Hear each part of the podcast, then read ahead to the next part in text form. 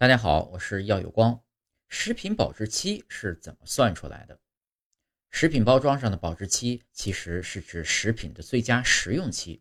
这个意思啊，就是说只要储藏方法没问题，在这个期限内，如果吃东西中毒了或者口味打了折扣，厂家是要负责任的。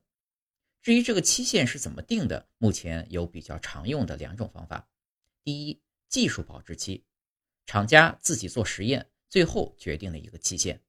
第二，市场保质期，厂家参考国家相关标准以及市场上同类型产品，确定一个期限。然后综合上面两种方法，最后确定下来的就是你们在包装袋上看到的保质期。